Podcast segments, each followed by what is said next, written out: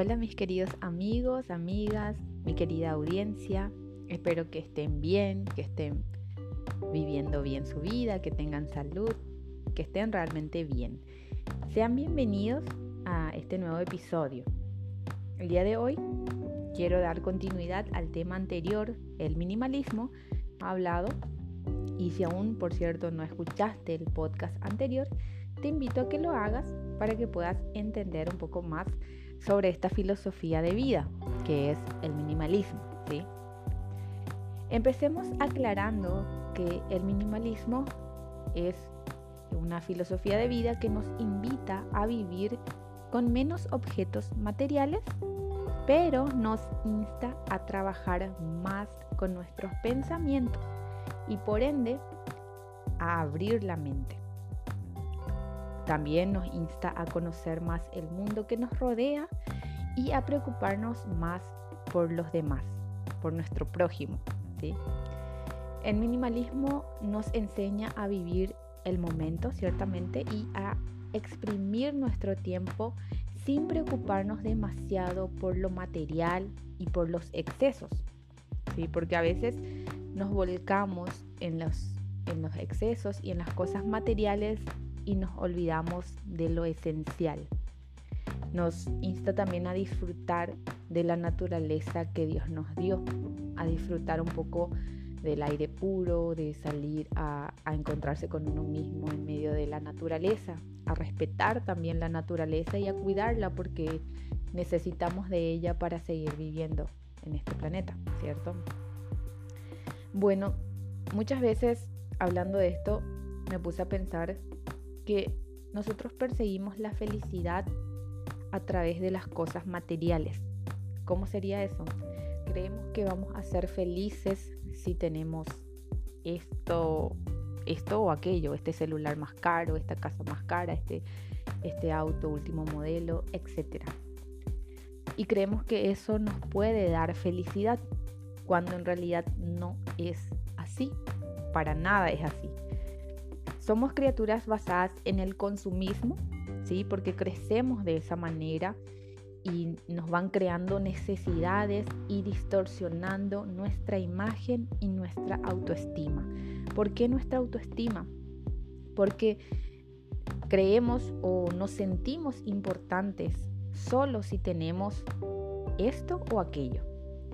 Cuando en realidad tu valor como persona, mi valor como persona no depende del auto, de la casa, de la ropa, del calzado de marca, de absolutamente nada de eso, sino que como persona que somos, tenemos un valor, es decir, somos invaluables, mejor dicho, ¿verdad? Somos invaluables por ser personas y no hay dinero ni cosas materiales que pueda comprar eso.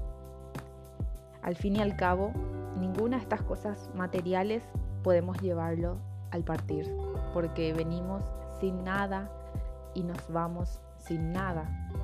Es decir, todo es perecedero, hasta nuestro propio cuerpo tiene una fecha de caducidad.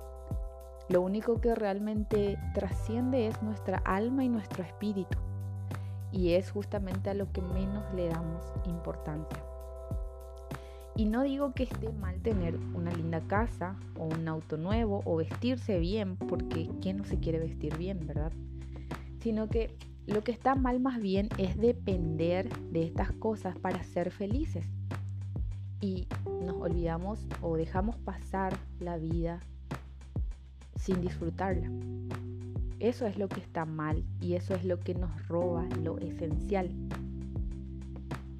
Esto es, esta forma de vivir es una decisión personal, ciertamente, y nadie puede imponerte vivir de esta manera.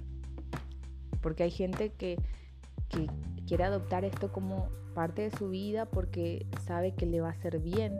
En mi caso, a mí me ayudó bastante porque yo era una persona muy consumista hasta que me di cuenta de, de los errores que estaba cometiendo a causa de eso. Y me volqué a esto, ¿verdad? Pero tampoco el minimalismo se trata de tener tal cantidad de objetos nada más como es el otro extremo, donde hay personas que tienen que tener solamente 100 artículos. tampoco es irse a ese extremo, sino la esencia del minimalismo es poder disfrutar de la vida con lo esencial, con lo que uno de verdad necesita y quitar todos los excesos, pero vivir bien, vivir disfrutando de, las comodidades que uno necesita a diario y ser felices.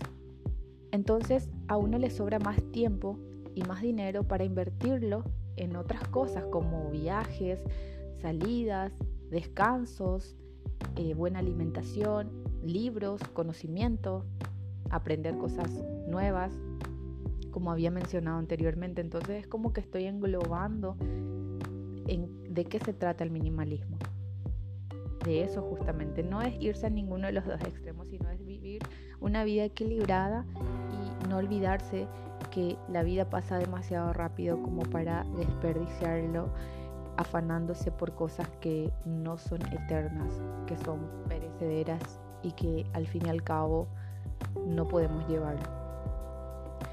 Y quiero también que consideres esta pregunta. ¿Qué pasaría si llegaras a perder todas tus posesiones materiales? ¿Qué es lo que te quedaría al final? Esto es lo que nos va a ayudar, estas preguntas son las que nos van a ayudar a poner los pies sobre la tierra y a pensar que no todo es eterno. Cuando nos damos cuenta y cuando somos conscientes de que no todo es eterno, es como que empezamos a vivir de forma diferente y a tomar mejores decisiones en nuestra vida, decisiones que nos hagan bien a nosotros y a los demás y tratar de vivir una vida que sea productiva y que le ayude también a los que nos rodean, porque qué mejor que hacer el bien a la gente que te rodea. Y para finalizar, quiero decirte que no vale la pena, desde mi punto de vista, un consejo, no vale la pena afanarse y desgastarse por algo que no es eterno. Y concluyo con esta frase que lo había leído alguna vez, que dice, colecciona momentos, no cosas. Muchas gracias.